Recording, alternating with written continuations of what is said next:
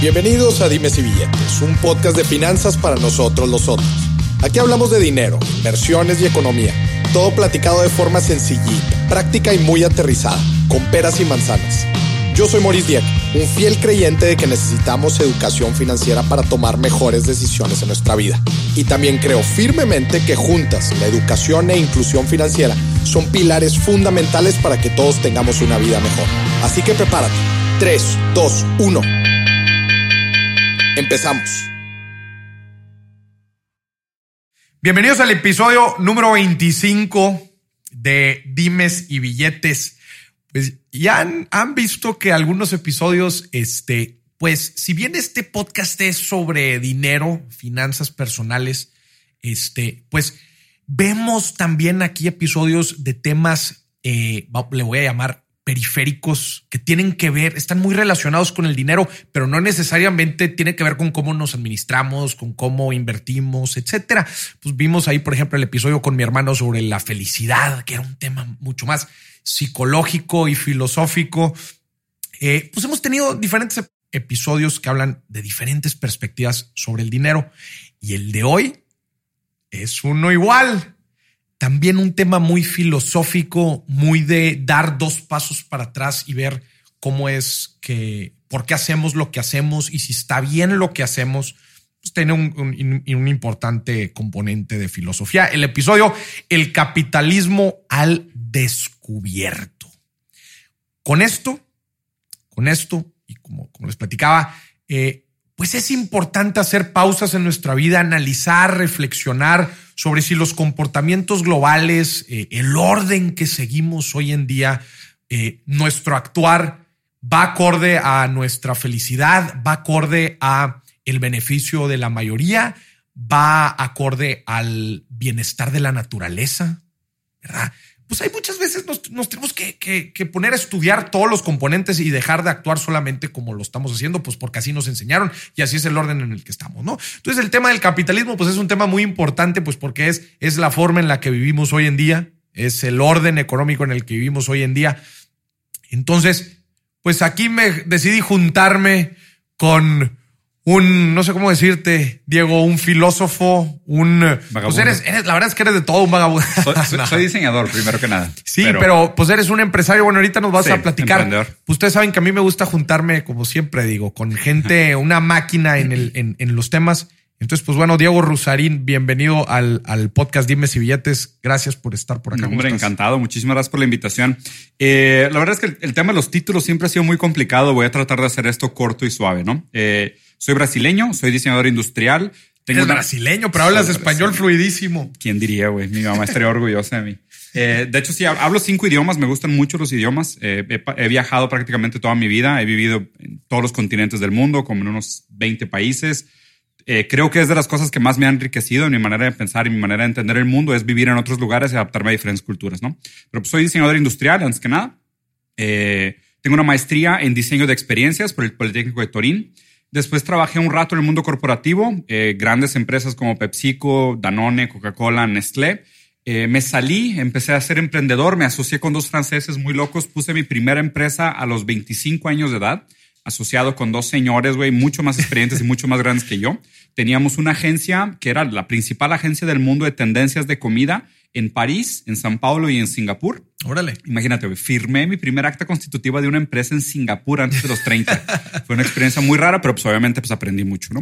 Después me aprendí una cosa muy importante, además de, todo lo que aprendí con ellos, aprendí que no me gustaba tener socios como ellos. Eh, eran unos maquiavélicos, cerdos, groseros, mm. atascados, güey. O sea, con todos los excesos de la vida, me di cuenta que no era lo que quería para mí.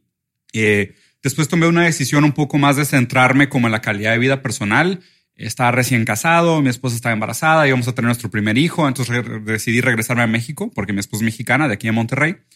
Regresando a México me reencontré con viejos amigos de, de haber estudiado la, la secundaria y la, y la, prepa aquí en Monterrey y con ellos empecé otro proyecto.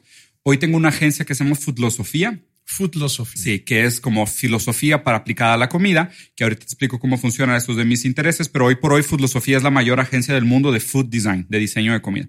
Después fundé una agencia, una empresa que se llama Casanomo. me asocié con un grupo muy fuerte aquí en, México de, de, medios y de comunicación. Casa Nomo es la primera casa de experiencias de México. Me gustan mucho los modelos de negocios disruptivos, o sea, me gusta mucho inventar nuevos modelos de negocios, pensar cómo le podemos sacar la vuelta al, a la tendencia que todo tiene a comoditizarse tan rápido y siempre me la paso inventando nuevos modelos de negocio. Entonces puse Casa Nomo y on the side tengo eh, una pequeña desarrolladora, algo muy chico con lo que construyo casas, ¿no? Entonces, si hablaras un poco de mi propia planeación financiera, Filosofía es lo que me paga los gastos, es mi income fijo, entonces me da para vivir todos los meses de una muy buena manera. Es un producto high added value, entonces no se comoditiza, los valores de mis márgenes son altos, puedo corbar lo que yo quiero porque soy la mayor agencia del mundo de food design, no tengo competencia.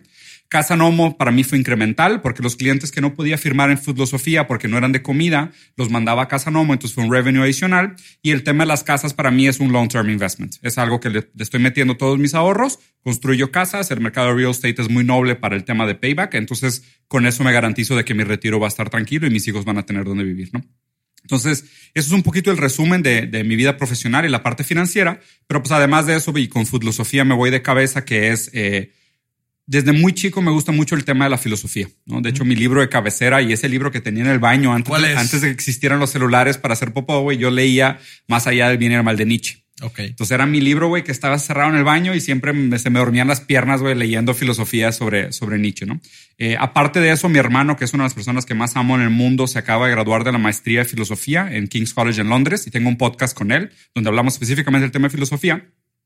Y mi esposa es psicoanalista lacaniana, que es el tipo más pesado, más, denso, más profundo de psicología, que es entender el comportamiento humano, ¿no? Entonces ahí está mi triángulo, o sea, mi triángulo de las dos personas que más amo en la vida, que es mi hermano y mi esposa, aportaron a mi pensamiento la filosofía y el psicoanálisis. Y pues por quererlos tanto, acabé emulándolos y leyendo mucho y educando mucho sobre el tema. Entonces mi perfil es, soy diseñador industrial, muy raro, muy creativo, muy divergente y me encanta la filosofía y me encanta el psicoanálisis. Ya, has hecho un chorro de cosas, ¿no? Como, como pues ya tengo 36, Ya estoy grande. Oye, pues felicidades. En, en, este episodio, y, digo, ya nos hemos agarrado este, varias veces sobre el tema del capitalismo. Delicioso. Sí, entonces dije, oye, pues no manches, tenemos que, tenemos que grabar un, un episodio que a mí me gustaría que este episodio fuera Capitalism 101, ¿no? Platicar sobre los beneficios que trae el capitalismo, eh, pues los rezagos, las oportunidades que deja el capitalismo, los focos hacia adelante que tenemos que tener bien identificados. ¿Qué rol juegan nuestras decisiones en el día a día? ¿Qué rol toman nuestras decisiones? ¿Qué impactos en el mundo, etcétera? Pues para que la gente a final de cuentas este, entienda un poquito más sobre qué es este eh, sistema económico en el que vivimos actualmente y pues otra vez a generar pensamiento crítico de la gente. ¿no? Creo que ese es el Hace mucho objetivo. Que ahorita decía, pues el capitalismo es, un orden económico. ¿Cómo definirías el, un orden económico? Pues es la manera como organizamos los sistemas de valor entre las personas, ¿no? Digo, siempre, siempre ha funcionado así. Es importante que la gente que esté escuchando esto entienda que todas estas cosas son inventadas. Claro, son... son palabras que inventamos y les dimos un significado para poder organizarnos como, como grupos de personas. Grupos de personas. en algún momento después de la revolución agrícola, pues éramos muchos en los ranchos, en las haciendas, produciendo trigo en el caso de México maíz. Eh, y pues obviamente teníamos que organizarnos de que, oye, ¿cómo voy a saber cuántos trigos me entregaste y cuánto te voy a cobrar por la administración de los trigos que entregaste y cuánto te toca de la participación? O sea, necesitamos darle orden a todo ese tipo de cosas. De ahí nacen los órdenes económicos, que es esta manera de cómo regulamos el intercambio de valores en una comunidad. Claro. Que son políticas, ¿no? En, como tú dices. Una serie de reglas inventadas. Reglas inventadas para saber organizarnos específicamente aquí, pues organizar nuestra transferencia de valor, nuestro dinero. Y aquí, y aquí voy a poner el primer watch out, y qué bueno que empieza así, me gusta mucho que sea metódico. Eh, cuando pensamos en estas ideas de órdenes económicos, y por eso empecé diciendo que estas cosas son inventadas, lo que siempre tenemos que tener en mente es que estos órdenes económicos raramente sobreviven las pruebas del tiempo, o lo que entendemos como órdenes económicos raramente sobreviven las pruebas del tiempo. Te lo voy a poner así. En algún momento, en la Torre Babel, en Babilonia, este, pues se, hicieron una serie de, de reglas por un rey que trató de organizar la sociedad. ¿okay? Y en ese momento, pues con el conocimiento que él tenía, el gran rey, que era el más sabio de todos el pueblo en ese momento, y fueron reglas que duraron siglos, dijo que habían tres tipos de personas. Los reyes, la clase media y los esclavos. Y en ese momento hacía perfecto sentido. De hecho, de ahí viene la regla de un ojo por un ojo. Pero si un rey le arranca un ojo a un rey, él le tiene derecho a, de venganza a arrancarle el otro ojo. Pero si un rey le arranca un ojo al esclavo, Ah, el dueño del esclavo le debe 30 piezas de platas al otro rey. Porque no todos los hombres valen igual. Entonces, cuando digo que hay que tener mucho cuidado y siempre recordar que estos órdenes económicos son imaginarios, son inventados por alguien que le quiere dar sentido al mundo, es que raramente sobreviven la prueba del tiempo. Y hoy volteamos hacia atrás y ver estas antiguas reglas y decimos, están locos. ¿Qué estaban haciendo? ¿Cómo que un ojo por un ojo? ¿Cómo que el ojo de un esclavo vale 30 piezas de plata del, del o sea, que le tengo que pagar yo al dueño?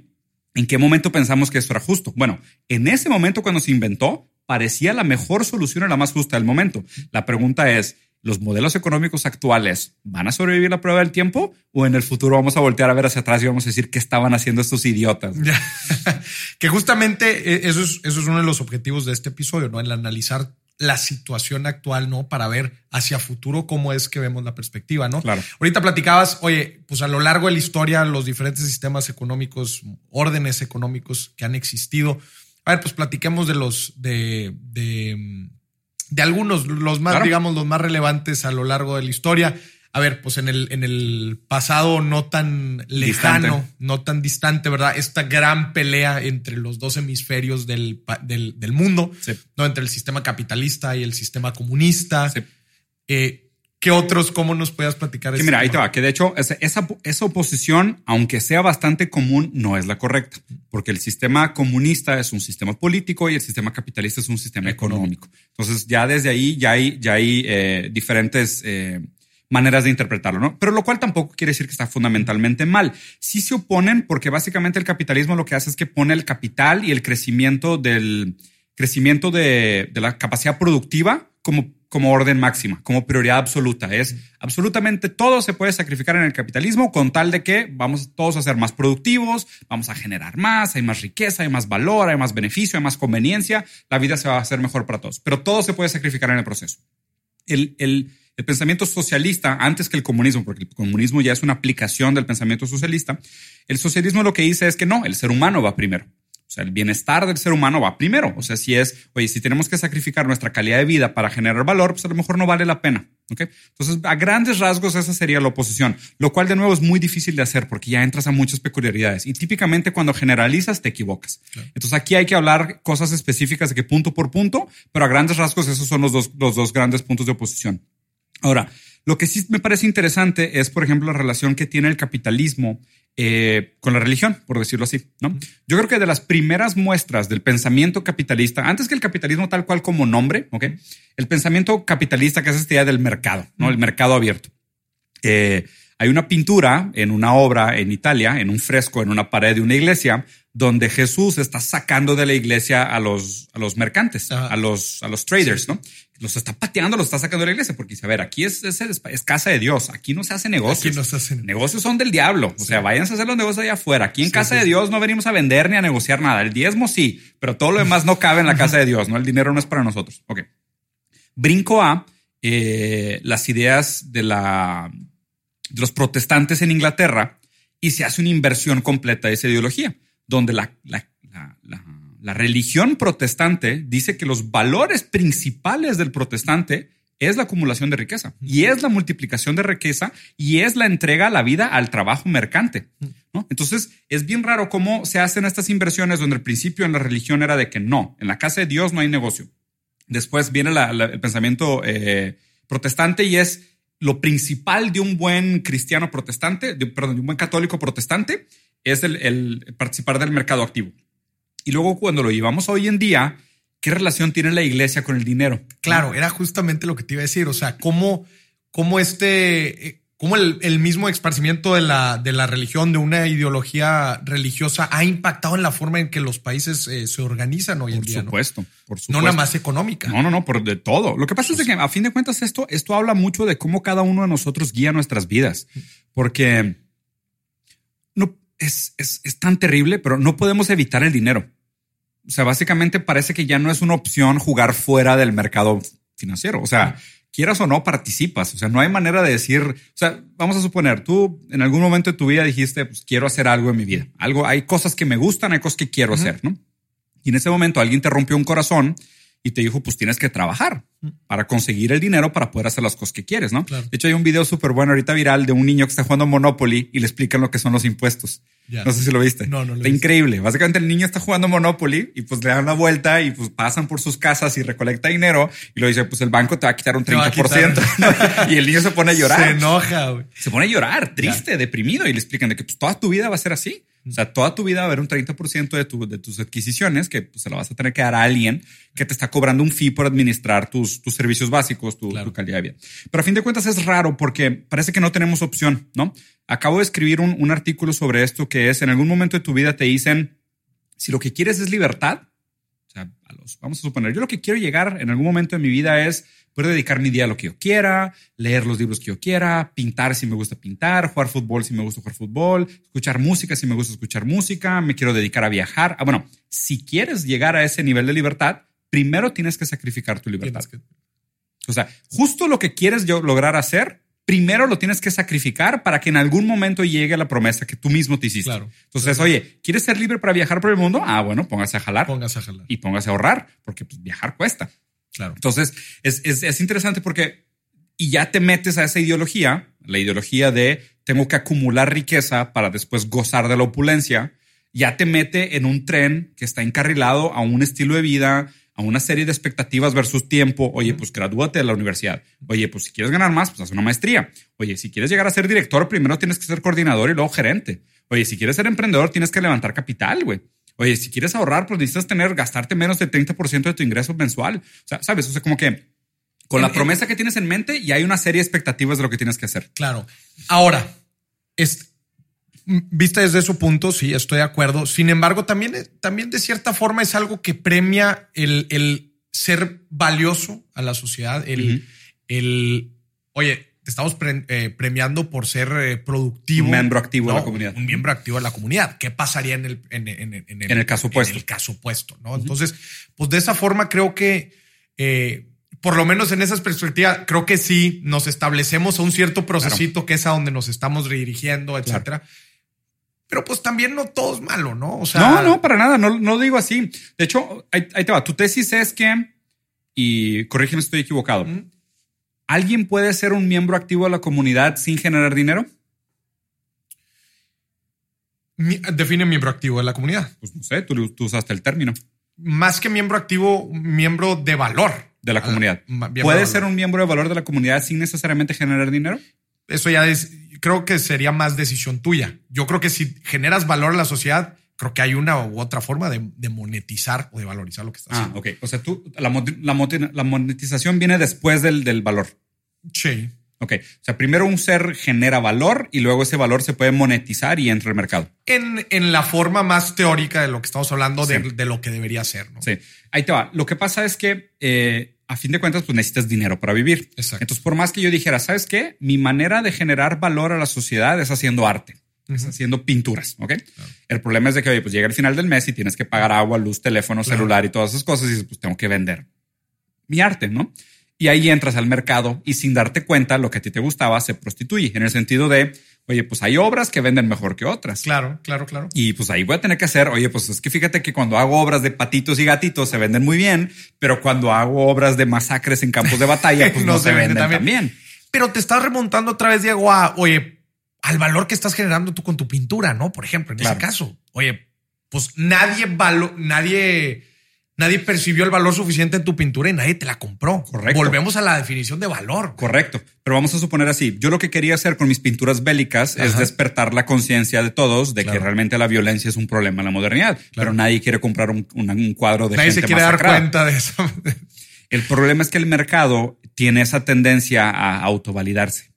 Entonces el mercado lo que hace es que te mete en un sistema de pensamiento donde solo él se beneficia todo lo demás queda marginal porque no genera valor, como el mercado juzga valor. Claro. Porque el mercado es el que determina el valor, el valor de los actos que se cumplen. Entonces, y como es un tema mucho de oferta y demanda, pues obviamente entras a este carril otra vez que es muy escueto. O sea, corta muchas ramas que parecen ineficientes y al mismo tiempo lo que hace es que se mete en un ciclo solo de autovalidación. Ya. Eh, pero digo, creo que, creo que el, el, un tema importante en esto que tú estás diciendo es en, gener, en generar personas lo suficientemente conscientes para tener este juicio crítico de lo que da valor y lo que no. O sea, Sí. no, no. ¿Y, se te hace que la gente lo tiene? creo que vamos, creo que se necesita trabajar para eso. Definitivamente creo que no, güey. Pero, pero creo que hay que trabajar hacia allá. La, la respuesta obvia es no. Es, es como, por ejemplo, lo que, lo que hablábamos la otra vez de decir, oye, eh, por ejemplo, el sistema financiero, específicamente hablando del sistema financiero, eh, que está hecho, a ver, pues, vamos a ser sinceros, una gran parte de los ingresos que genera la industria financiera, pues es de los, de, los intereses que se le cobra a la gente que, Claro. no, que no sabe usar el sistema financiero. ¿Y hay valor ahí? O sea, mi pregunta es, ¿la gente que cobra intereses está generando valor? Con el préstamo lo generó. Con el préstamo. Ah, ah, Ajá. Con el quiero- préstamo lo generó. Ahorita vamos a hablar de crédito. Ahorita vamos a hablar sobre el valor del crédito. Porque el crédito es algo que parece que genera mucho valor, pero solo dentro del sistema. Ahí te va. Es bien extraño hablar de ese tipo de cosas, pero es un Ya muy nos- buen ya tema. nos pusimos los guantes, nada más güey. quiero saber. Y, son estos temas son los mejores. güey. Me Ándale, enca- me, venga. encanta hablar de esas cosas. Súper. Ahí te va. Eh, no, no sé cuál quiero hablar primero. De un e- ejemplo. o- No, no sé si. Espérate, déjame, déjame articular a ver si quiero hablar primero del crédito o de la manera como generan valor. Porque vamos a Hasta suponerlo así. ahorita, hasta ahorita estamos de acuerdo en la parte de generación de valor y en la parte de generar conciencia para definir Sí, que no hay conciencia. que no hay conciencia. Mira, si quieres, si quieres lo planteamos así y empezamos por ahí. En algún momento migramos de ser nómadas Ajá. a ser eh, agricultores y luego la revolución industrial y todo lo que lleva al crecimiento del capitalismo, ¿no? Porque, Claro. o sea, lo que, lo que nos obligó a tener un modelo económico es que vivíamos en grupos muy concentrados de mucha gente, entonces teníamos que poner organización porque si no hubiera sido un desastre. Claro. Entonces de ahí nace la necesidad de hacer órdenes económicos. La pregunta es, ¿mejoró nuestra calidad de vida cuando pasamos de ser nómadas a ser agricultores con economía organizada? Y la respuesta es no. En muchos No, sentidos. cal- calidad de vida. En muchos Hay sentidos. que definir calidad de vida. Claro, longevidad. O sea, por ejemplo, dieta.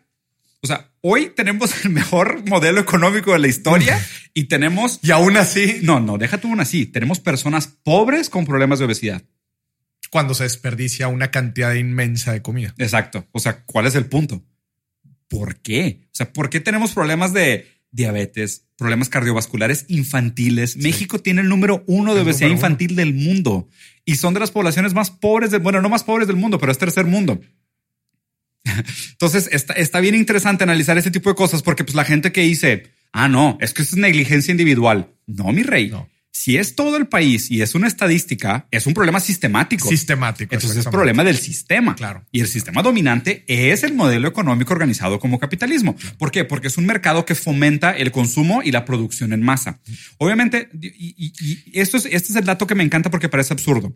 Hoy en el capitalismo, el problema no es la escasez. El problema es el exceso.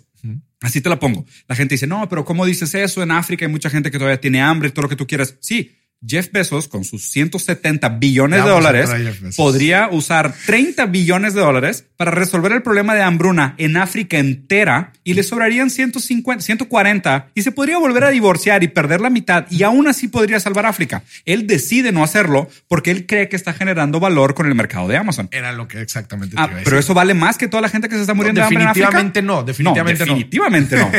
pero, pero a ver, Jeff Bezos pudo acumular esto por el valor que está generando con su empresa y los empleos que está generando. Y lo- Sí. no, estoy, no estoy diciendo que sea justo, definitivamente Sí, no. que no. Claro. ¿Verdad? Pero yo creo que ahí es donde entra la regulación y era exactamente lo que Ah, tú estabas diciendo, ¿verdad? Que es sí. donde lo que tú estás diciendo de, oye, ¿por qué México somos el país número uno con problemas de Obesidad infantil. Obesidad infantil, ¿verdad? Cuando hay Tanta comida tirada. Exactamente, ¿no? Y ahí es donde yo creo que entra la regulación y decía el de gobierno, acuerdo. que ese es otro temota, ¿no? Del tema Sí, de decir la relación entre el gobierno y la economía. gobierno y la economía, ¿no? 100% que, de acuerdo. que en, que en un punto se puede decir, oye, ¿no? Lo que se decía eh, hace algunos años de decir, el gobierno no se mete absolutamente nada y el mercado es el que se autorregula, etcétera, etcétera, etcétera. Claro.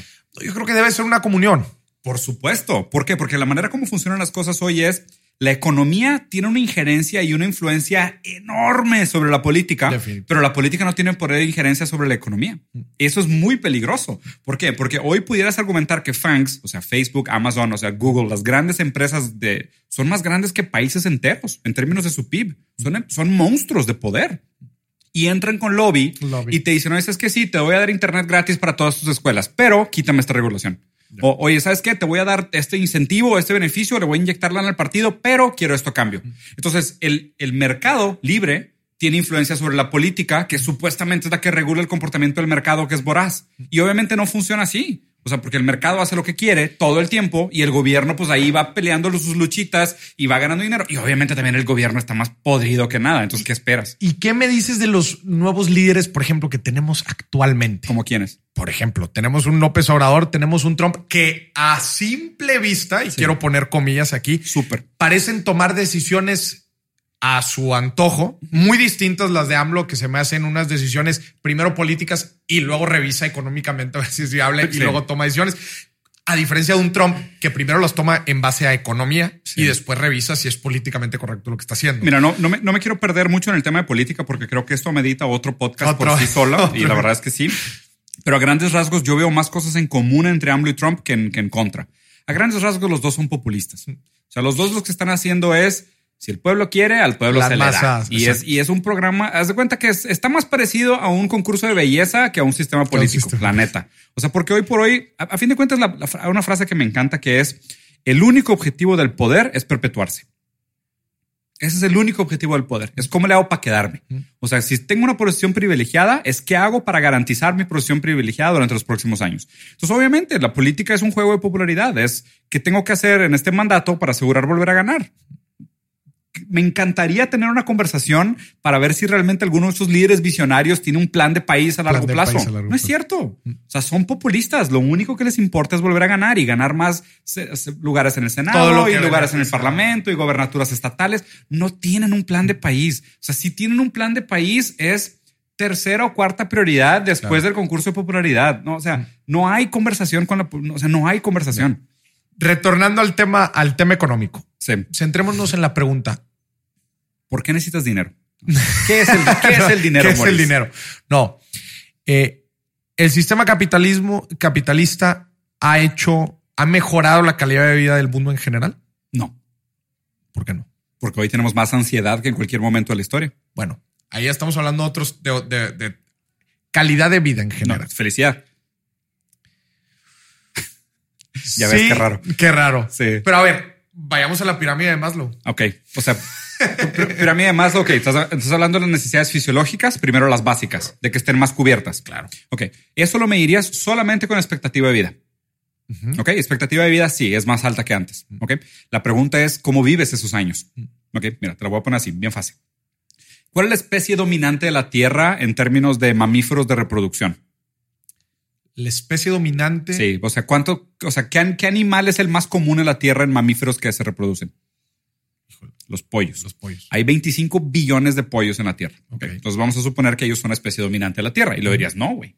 O sea, nosotros los domesticamos porque los ocupamos para comer. Mm. O sea, viven en jaulas. Hay muchos que les cortan el pico y las patas y se arrastran y tienen una vida horrible y pues los usamos de comida. Entonces, no, los pollos no son la, la- la especie dominante de la Tierra. Eh, hay una cosa que, que me molesta mucho, que es, vamos a suponerlo así, un chino que trabaja para .com, esta empresa que hace manufactura de los celulares de iPhone, ¿no? Eh, que trabajan jornadas de 15 horas al día y duermen al lado de la, de la fábrica y duermen en una cajita de zapatos y básicamente la lana que les pagan es para pagar su cajita de zapatos para que tú puedas traer el celular padre, bonito y barato que traes en la bolsa. Su vida se parece mucho más a la de una gallina Una gallina. que la del CEO de, de Apple. Te lo firmo. Entonces, Sí, claro. si hiciéramos esa división de calidad de vida, yo te diría que una gran, una- una- un gran pedazo de la población del mundo también son como gallinas. O sea, los usamos como pues, mano de obra barata para sustentar el estilo de vida de los que están arriba de la pirámide, los privilegiados. Claro. Entonces, no creo que la calidad de vida o el éxito de un sistema se juzgue por las partes bajas de la pirámide de Maslow. Porque tienes dónde hacer popó, tienes seguridad, tienes un techo sobre tu, tu cabeza, tienes comida, tienes agua, tienes seguridad, nadie te va a atacar, nadie te va a matar, pero toda tu vida se trata de ensamblar celulares y dormir. Digo, no en su totalidad. O sea, no, no, no generalizarlo a esa, a esa métrica en específico. Entonces, ¿cómo, entonces, Pero- ¿cómo se juzga el éxito, el éxito de un sistema económico? Esa es la pregunta que deberías de hacer. ¿Cómo se juzga el éxito de un sistema económico? Y así podríamos juzgar cuál sistema económico es el mejor. Porque, o sea, expectativa de vida no es el índice. O sea, porque te pudiera decir, pues si tuvieras una mierda, lo menos que quieres es vivir más, güey. Claro. O sea, créeme que si a un chino le dices, te vas a morir a los 40, perfecto, güey. Hoy en día hasta morir es caro, güey.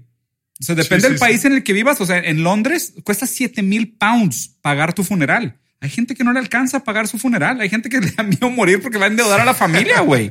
O sea, nos da risa, pero es verdad. O sea, hay gente que se va a morir y le va a dejar, o sea, su única muerte, su único legado de muerte va a ser una deuda de 7 mil pounds a su familia. ¿En qué momento llegamos a esto y cómo a la gente no le parece absolutamente absurdo que estas cosas sean normales?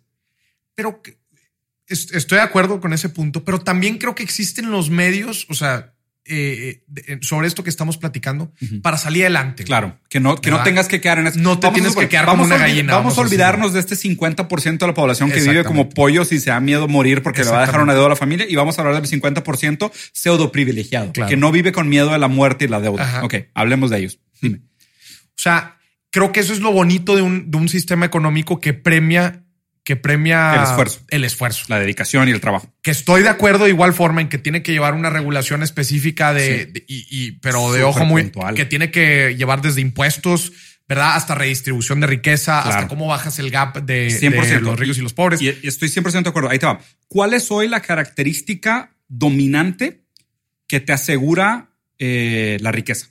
Entre las personas. La característica. Si tú dijeras una característica de una persona o de tu contexto de vida que asegure que vayas a llegar a clase alta, media alta o muy alta, ¿cuál sería esa característica? No, no, no, no lo podría caracterizar en una. Trata. O sea, si tuvieras que pensar las top tres cosas que tiene que, tiene que tener alguien para poder llegar pues a, ser rico. Te diría la inteligencia. Ok. ¿Qué más? Proactividad. Ajá. Y determinación. Determinación. ¿Te digo cuál es? Nacer en una familia rica. Pues sí, pero a ver. No, no, no. Esa es la característica dominante entre la gente a nivel socioeconómico medio, medio alto y alto. Nacer en una familia roca, rica es de las pocas variables que constantemente asegura riqueza. Y a ver, del otro lado, ¿cuáles cosas garantizan la pobreza? Pues nacer en una familia pobre. Exactamente. El gran problema que existe hoy dentro del sistema económico actual es la dificultad de la movilidad de movilidad socioeconómica. Ese es el problema. Ya. El problema es que la gente que nace pobre tiene todas las odds en su contra, o sea, todas las variables en su contra y tiene que pelear contra esa resistencia para salir. Y los ricos nacen ricos y tienen todas las variables a su favor para permanecer ricos. Que aquí es donde decimos no podemos dejar otra vez, no podemos dejarle todo al sistema económico, a este mercado que se autorregula. Sí, estoy de acuerdo contigo. No lo podemos dejar todo. ¿no? Que, eso fue la creencia en, muchas épocas de la historia. Que el mercado se autorregularía. Que el mercado se autorregule. Y no. Pero sí, en, ese sí estoy de acuerdo contigo, en donde entra el tema de la seguridad social, de la educación pública, claro. de oye, estas famosas las, las economías europeas, eh, social democracies, social democracies, en donde inclusive a mí me toca platicar con gente francesa en donde la gente no quiere ser rica. Claro.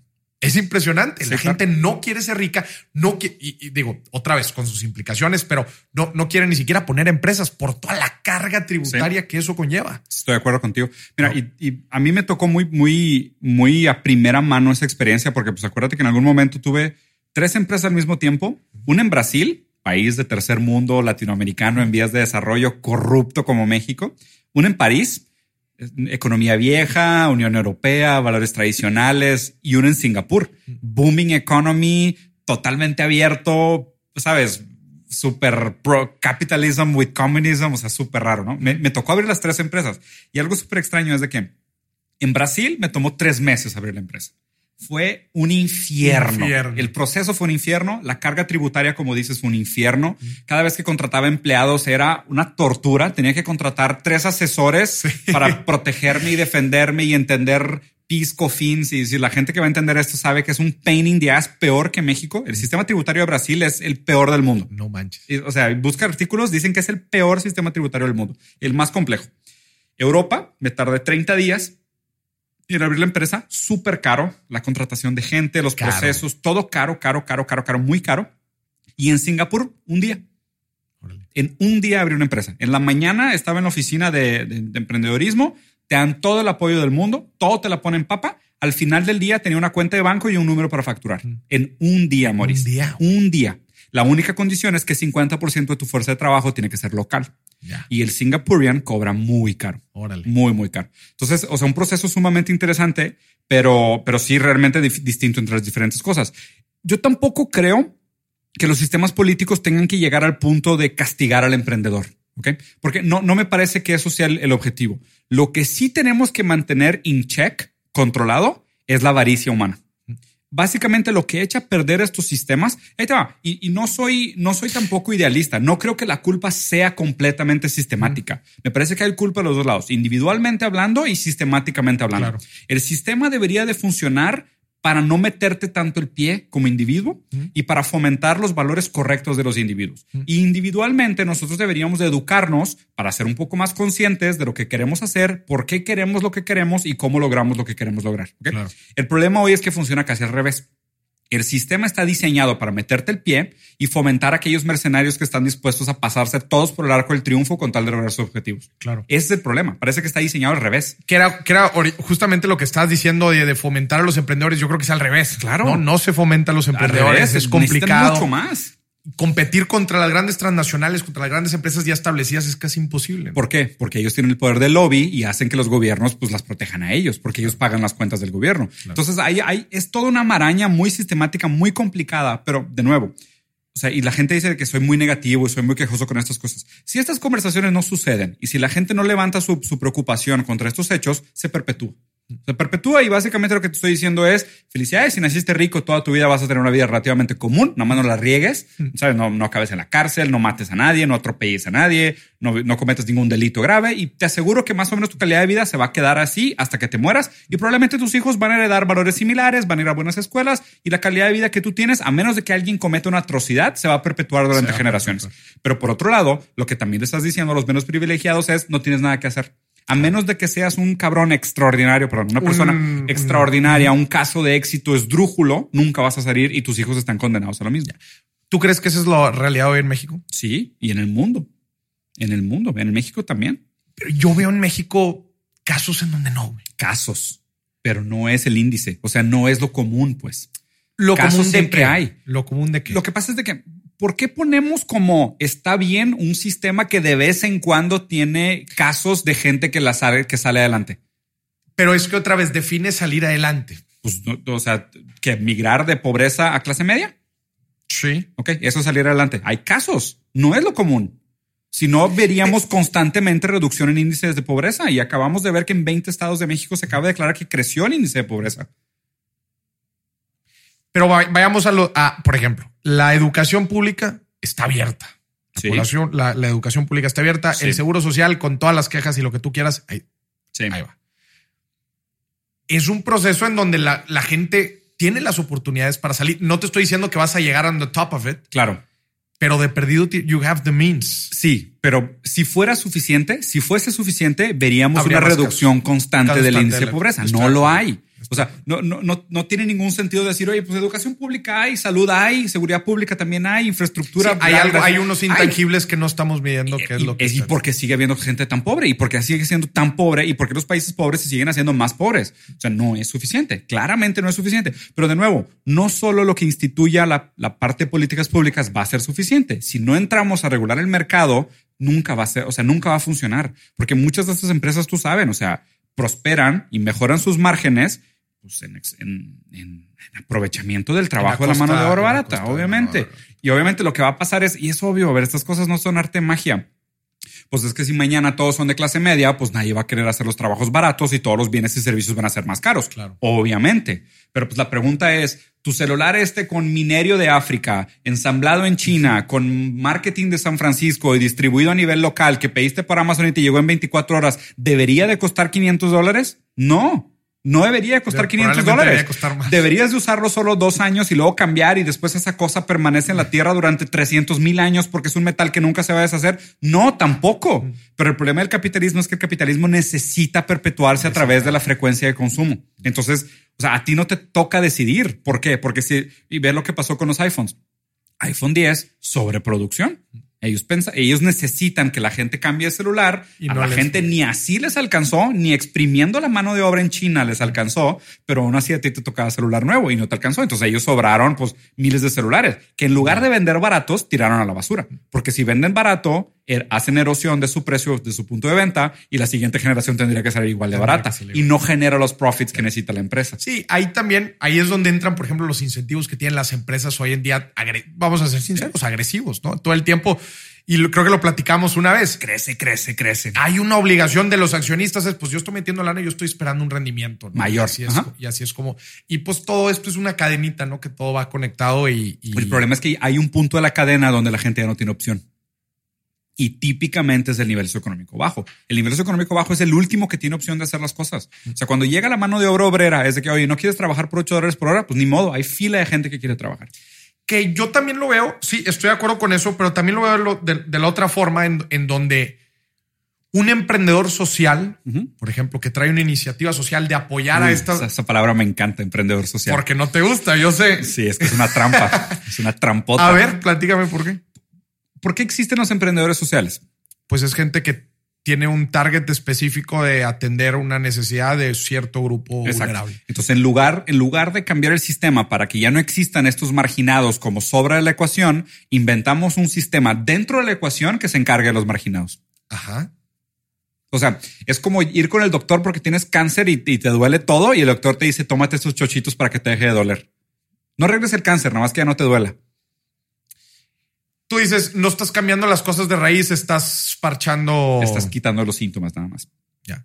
Ese es el emprendedorismo social. El emprendedorismo social es especialmente perverso porque usa la filantropía y las buenas intenciones de la gente Para curarme en salud y. para hacerse cargo de los marginados que son sobra constante de lo mal diseñado que está el sistema.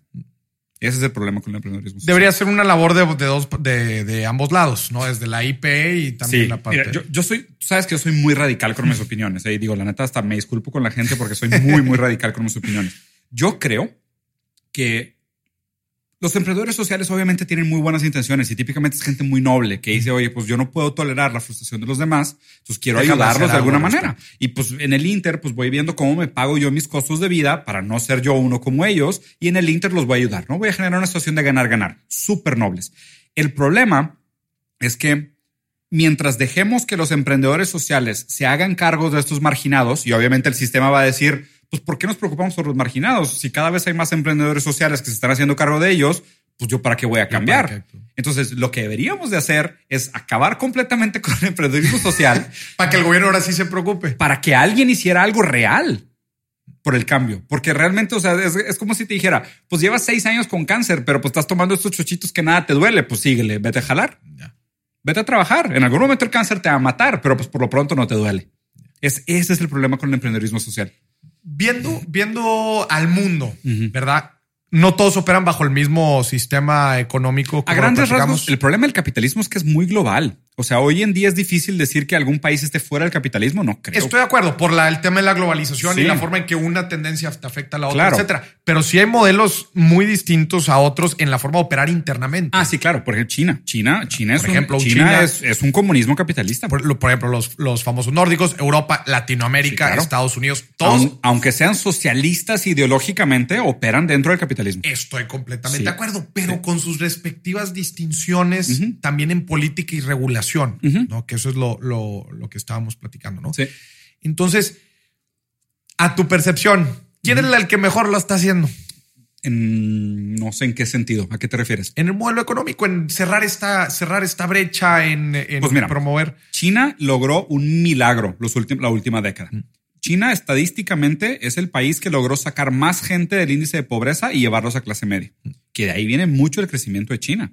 ¿Por qué? Porque metes a la gente de la clase media con poder adquisitivo, eso reinyecta dinero en la economía. Pues es un ciclo, vicio- No, un re- ciclo virtuoso. virtuoso, porque reinyecta capital en la economía interna. eh, son muy proteccionistas de su mercado, o sea, son muy piratas y todo, pero dentro de su casa son unos leones. Sí. La lana se queda, la gente es obligada a invertir dentro del país.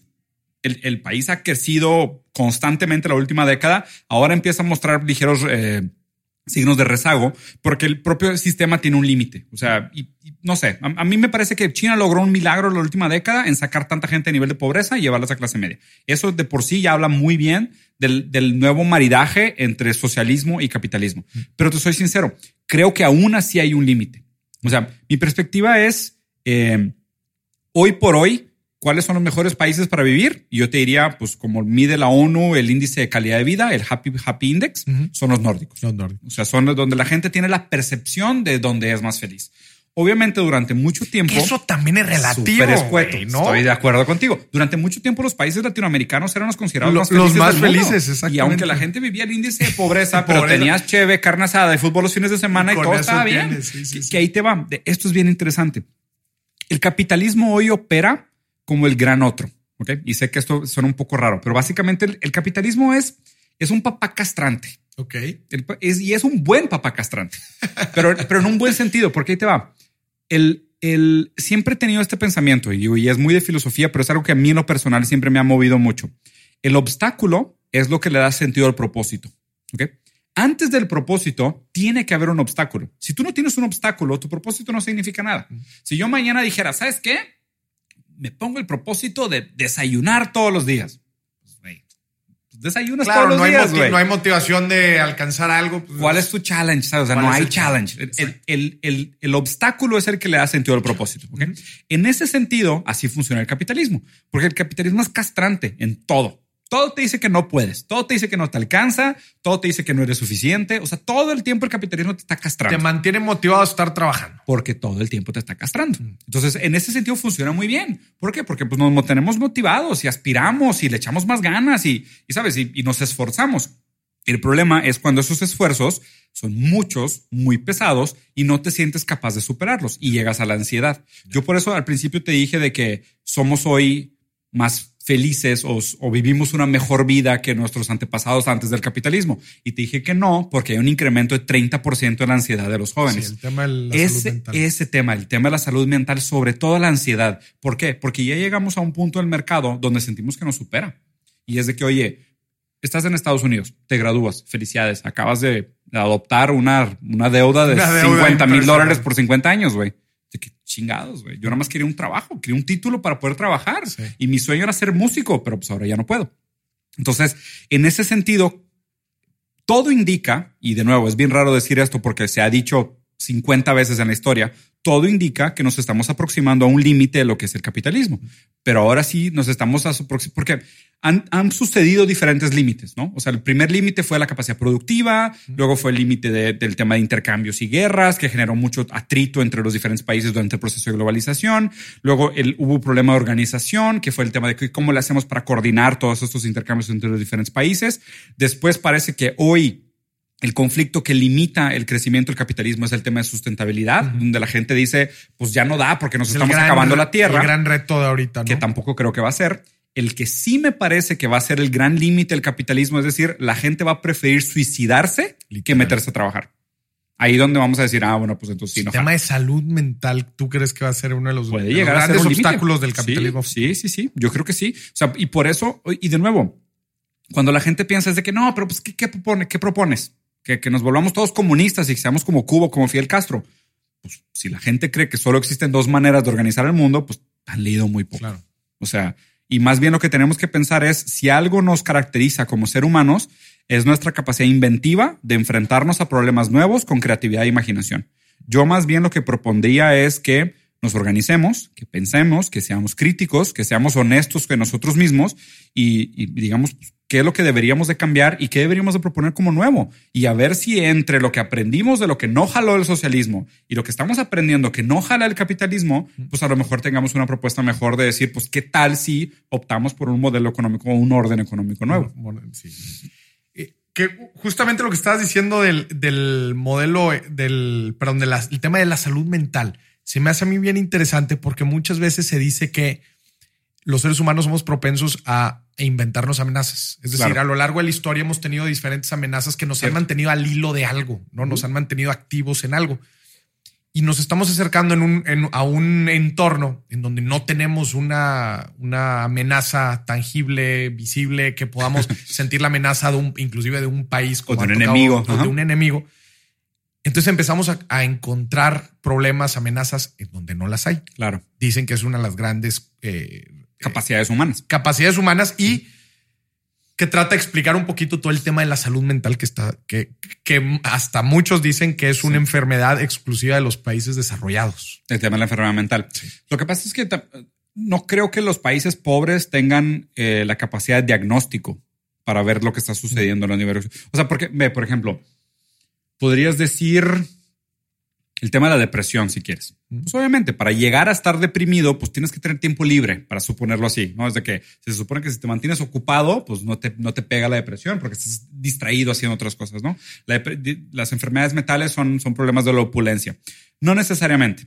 Y aparte también hay otro componente muy importante aquí que creo que va conectado al tema de la mala alimentación de México, que es nosotros somos lo que comemos. Y creo que esta frase es mucho más real hoy en día de lo que creemos. O sea, la comida es información genética que recibe tu cuerpo. Y cada vez más los biomédicos, los, eh, biohackers, o toda esta gente que se está metiendo a entender el microbioma humano, el tema de la endocrinología, el tema de, las mutaciones genéticas, entiende cómo lo que comes es lo que eres. Ya se están entendiendo muchas relaciones entre muchas de las enfermedades mentales y lo que comes. Los ricos comen muy diferente los pobres. Claro. ¿okay? Hoy en día, básicamente el factor determinante para tu salud de alimentación es tu poder adquisitivo, si no es que el único. Oye, ¿quieres comer carne buena? Pues es caro. Necesito. ¿Quieres comer muchas frutas y verduras? Es caro. Ahora, si te alcanza poco, te puedo dar muchas calorías muy malas. Ya. Muy malas. ¿okay? Eso es información genética. Pues hay un vínculo entre el autismo y la alimentación. Hay un vínculo entre el Alzheimer y la alimentación.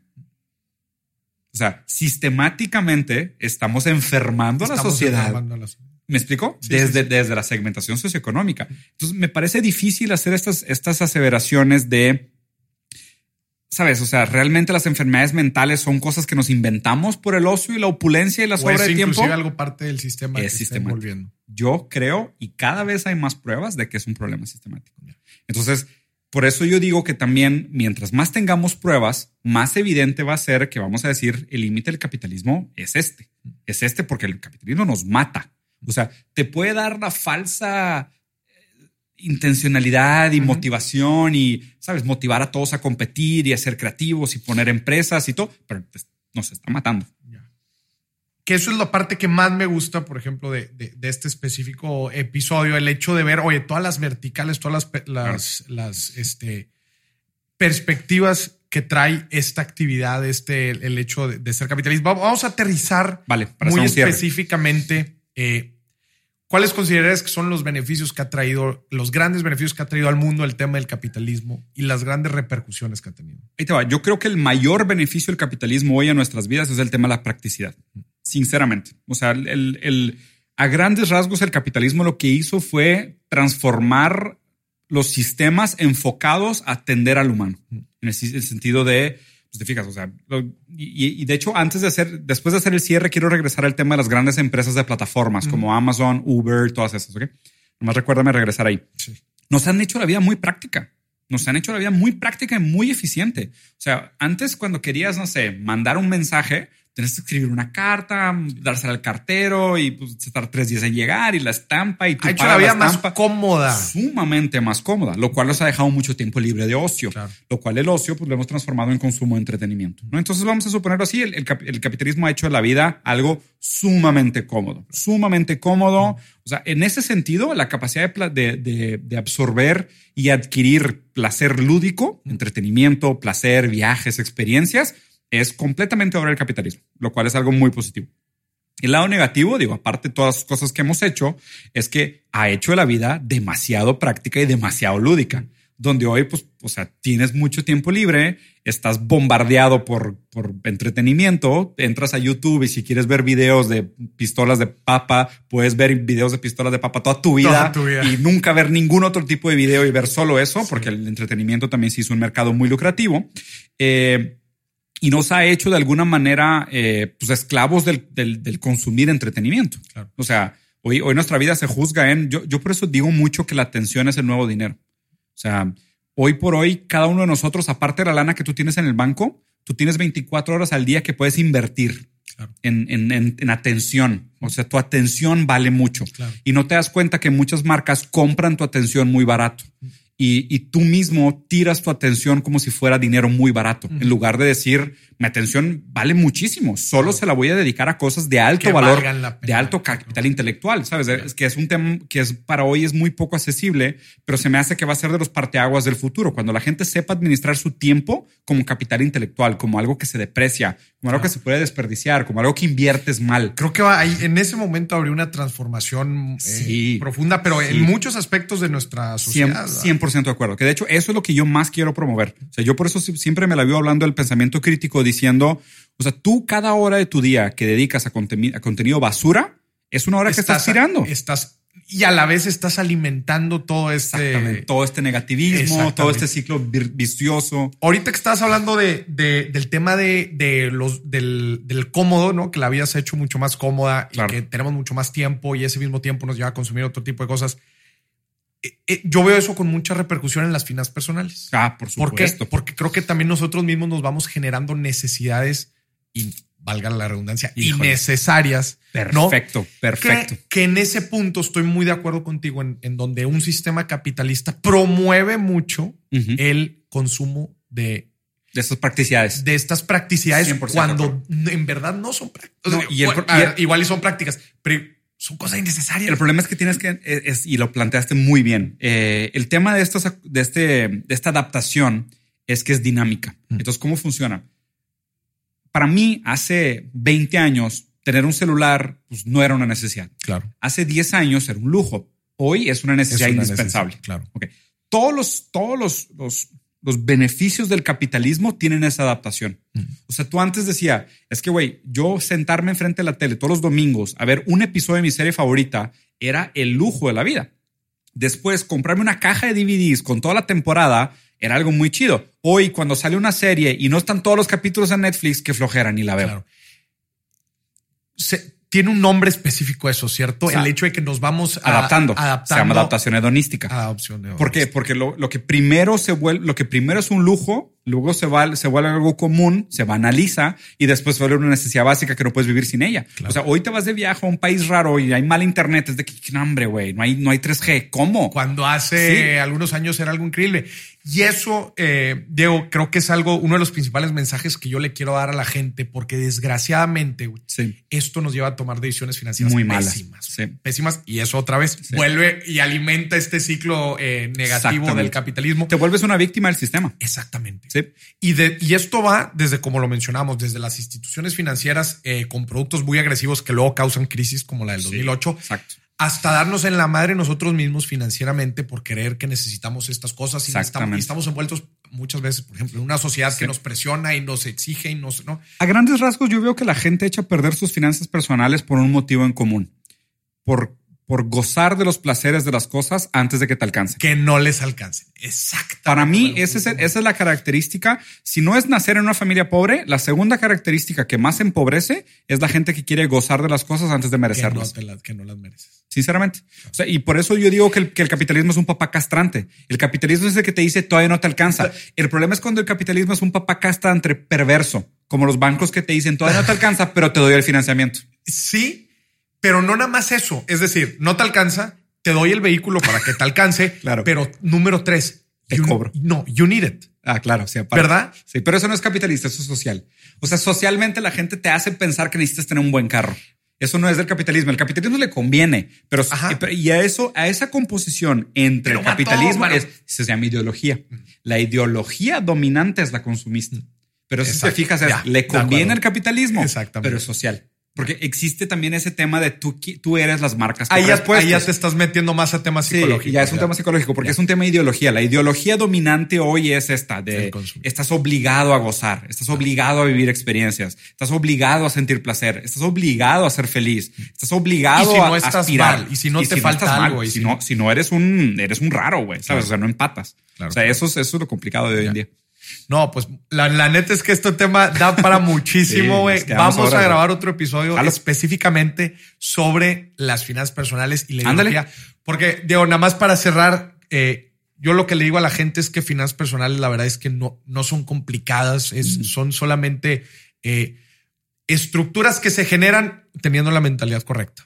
Una vez que tú tienes la mentalidad correcta, tienes tu, tu visión muy bien definida. Sí las finanzas personales se vuelven ya pues algo, algo más metódico, algo que con muy poca educación las puedes aplicar bien. El problema es como tú dices, cuando empiezan a estas diferentes presiones sociales o este mismo sistema que parece envolverte, eso punto se me hizo a mí importantísimo. ¿Cómo lo tocaste?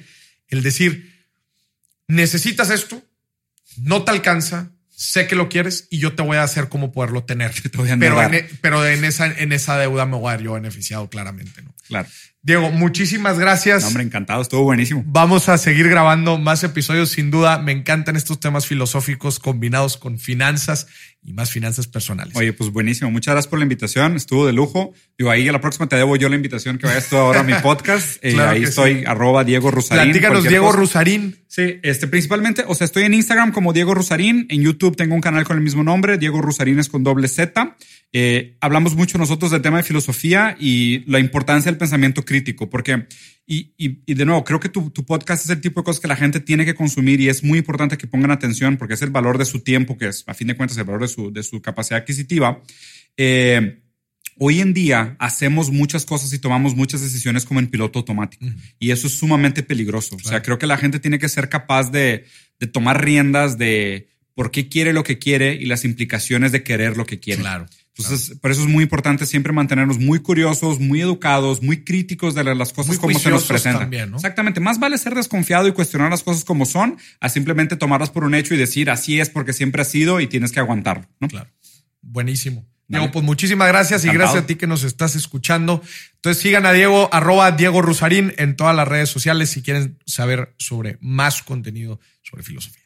Muchísimas gracias. Esto fue otro episodio de Dimes y Billetes. Hasta la próxima.